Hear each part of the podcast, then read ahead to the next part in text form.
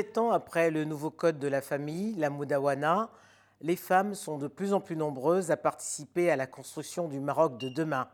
Mais bien que la parité homme-femme soit consacrée, il n'est pas aisé de concilier sa vie de femme, de mère et de chef d'entreprise. Salwa Karkri Belkessiz, bonjour. Bonjour. Vous venez de publier aux éditions La Croisée des Chemins, Le chemin des possibles, une autobiographie que vous dédiez aux femmes et aux jeunes. Pourquoi ces deux cibles Effectivement, c'est une autobiographie qui trace un petit peu mon expérience à travers ces 30 dernières années mais surtout qui trace l'évolution du pays et toutes les réformes qui ont été menées, depuis l'arrivée de Sa Majesté, donc il y a un peu plus de 20 ans, que ce soit des réformes politiques avec mon expérience euh, au Parlement, que ce soit des réformes euh, au niveau économique, parce que j'ai créé une PME, une TPE, donc je montre un peu les difficultés de l'entrepreneuriat en général et plus spécifiquement l'entrepreneuriat féminin et comment justement l'environnement économique a évolué, comment il y a eu une création de, plusieurs associations, y compris la FEM pour la participation économique des femmes. Il y a également toutes euh, les réformes euh, au niveau digital. Donc, je suis dans le secteur du digital et j'explique un petit peu comment ce secteur il a évolué ces 20 dernières années et surtout avec euh, l'arrivée du Covid, comment ce secteur a, pris euh, beaucoup d'importance.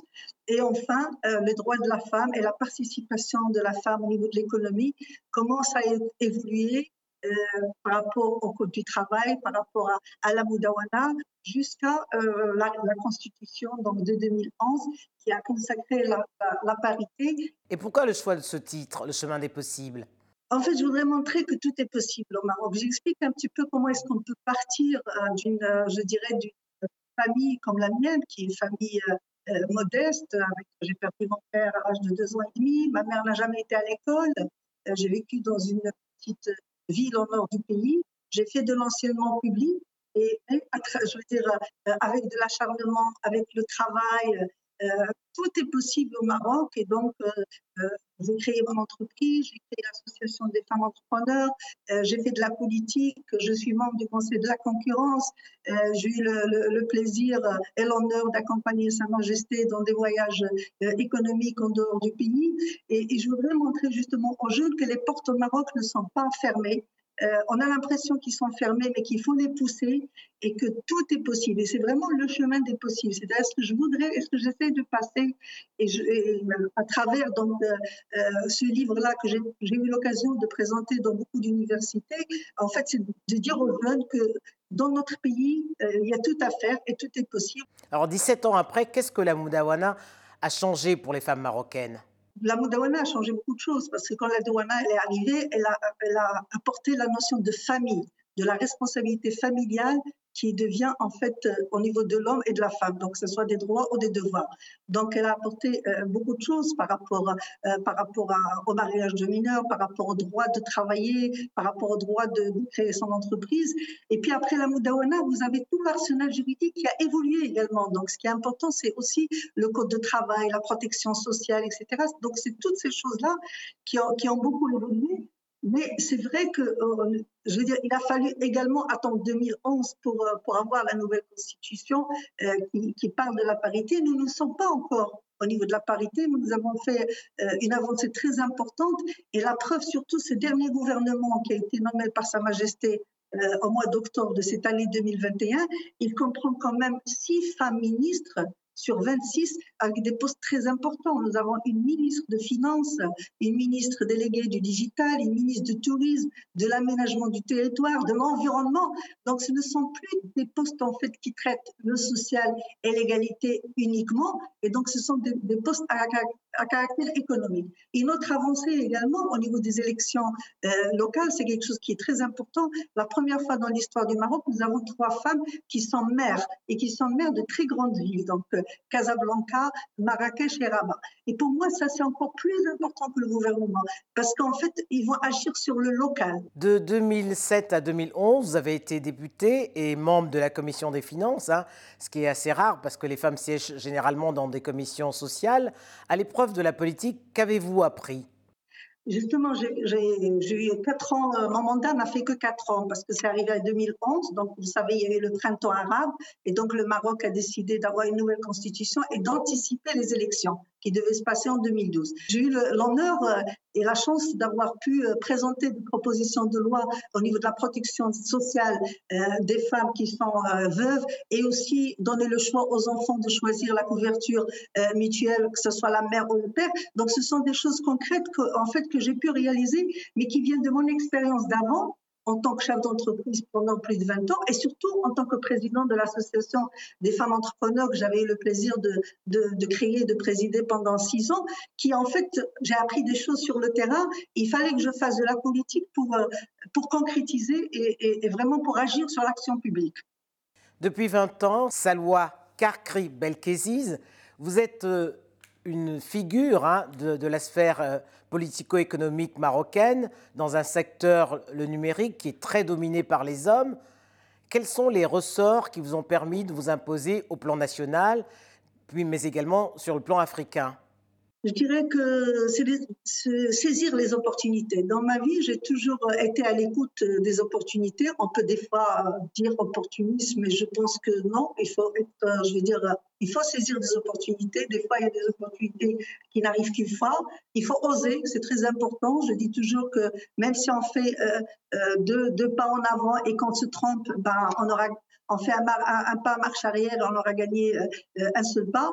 Euh, il faut faire confiance aux autres et avoir confiance en soi-même, c'est très important. Vous savez que quand j'ai démarré, j'explique un peu dans le livre, au niveau du patronat, souvent on me prenait, donc on ne me prenait pas par une hôtesse parce que j'étais pas habillée comme une hôtesse, mais souvent on me demandait de quelle presse j'étais parce qu'ils pensaient que j'étais justement euh, de la presse. Ils n'imaginaient pas chef d'entreprise jeune de 25 ans. Donc euh, il faut oser. J'ai eu de la chance également dans euh, dans mon secteur d'avoir d'avoir un groupe international donc Inetam et GFI qui s'est intéressé rapidement à mon entreprise et qui m'a, je dirais, adopté au niveau de tout le groupe et, je, pensais sincèrement, euh, au départ, hein, c'était, je dirais, une acquisition, un investissement au Maroc pour, une dirait, de 3-4 ans. Finalement, je suis restée euh, plus de 20 ans parce que le groupe m'a fait confiance.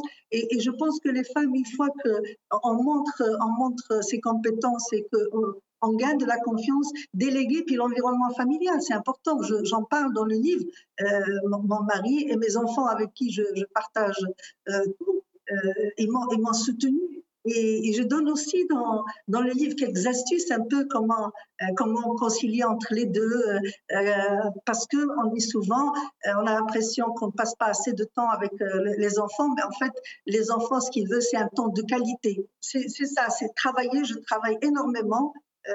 depuis toujours, je saisis les occasions, j'ose aller vers les gens, c'est important.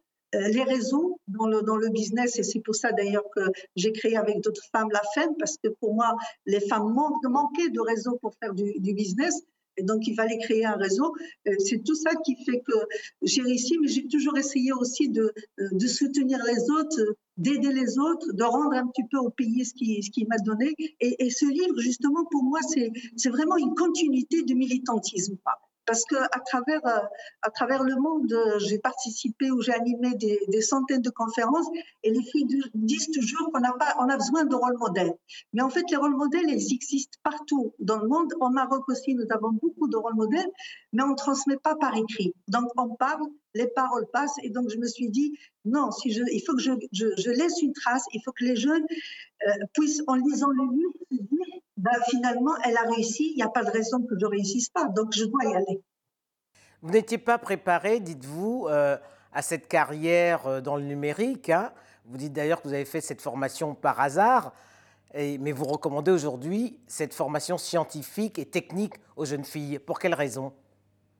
Oui, c'était en fait juste, encore une fois, c'était une opportunité. J'avais décidé de partir euh, avoir une, formation ailleurs en Europe, d'apprendre des choses avant de revenir au pays. Et l'informatique, c'était, en fait, euh, c'était la, matière qui ne s'enseignait pas encore, qui n'était pas enseignée encore euh, au Maroc. Et comme j'ai eu la chance d'avoir un baccalauréat avec mention et d'avoir la bourse du gouvernement marocain, donc je suis partie faire de l'informatique et je me suis rendu compte qu'en fait, c'est un secteur qui est très porteur euh, en tant que secteur lui-même, mais c'est un secteur qui peut permettre également de travailler dans tout type de secteur. C'est un secteur aussi qui permet aux femmes justement euh, d'être libres de leur temps, de, s'organiser comme, ils veulent, leur agenda. Et, c'est un secteur d'avenir. Donc, euh, Oh, j'ai eu l'occasion de présider la PEBI, donc la, Fédération des technologies de l'information au Maroc, qui a 30 ans, et donc j'étais la première femme à avoir cette chance de, la présider. Et, et j'ai fait beaucoup de travail avec, euh, avec les pouvoirs publics pour orienter euh, les filles vers des matières scientifiques. Et d'ailleurs, au Maroc, actuellement, nous avons 35% des lauréats de l'école NCIAS, qui est la grande école d'ingénierie informatique à Rabat, qui sont des filles. Et la directrice générale de l'NCIAS est une dame aussi. Cette période de la Covid-19 a, a, conduit euh, un grand nombre d'entreprises à, changer leur façon de travailler et d'envisager l'avenir. Comment l'avez-vous vécu et comment vous, la vivez d'ailleurs parce qu'elle se poursuit? Malheureusement, elle se poursuit encore. Bah, D'abord, j'ai profité du confinement pour écrire ce livre. Donc, euh, ça, pour moi, c'était quelque chose d'important. Euh, le Covid a permis une prise de conscience aussi bien au niveau des entreprises que le gouvernement de l'intérêt du digital. Donc là, je dirais, c'est le point positif qu'on a eu malheureusement dans, cette crise. Et donc, euh, il y a eu beaucoup, beaucoup de services en ligne aux citoyens qui ont été développés très, très rapidement par le gouvernement. Et suite à quoi, justement, le nouveau gouvernement a créé un poste de ministre délégué auprès du chef de gouvernement chargé du digital. Les entreprises, c'est là qu'on a vu qu'il y avait deux types d'entreprises, celles qui étaient prêtes euh, à basculer tout de suite euh, en télétravail. C'est un peu comme nous euh, au niveau d'Inetom Maroc et puis d'autres. Puis malheureusement, il y avait une grande partie de la PME PMI qui fallait, euh, qui n'était pas du tout prête et donc il a fallu les accompagner euh, nous en tant que, secteur, en tant que ASN, mais également euh, le gouvernement qui les a accompagnés par, euh, avec des mesures, des mesures incitatives et autres. Et, maintenant, on n'a pas le choix, que ce soit au Maroc ou en Afrique. Nous venons de vivre à Bengrir le dixième assise de transformation digitale en Afrique et qui tourne autour de la souveraineté numérique et du cloud numérique. Il faut que l'Afrique euh, justement puisse garder ces jeunes talents, c'est important. Donc la rétention du, du talent, il faut que l'Afrique puisse développer plus son infrastructure pour avoir un Internet qui est inclusif, que tout le monde puisse accéder à Internet euh, donc et abordable pour toute la population. Donc ce sont pour moi les deux enjeux des, des, des projets années, que ce soit au Maroc ou en Afrique en général. Salwa Karkri Belkeziz, merci. Merci de votre invitation.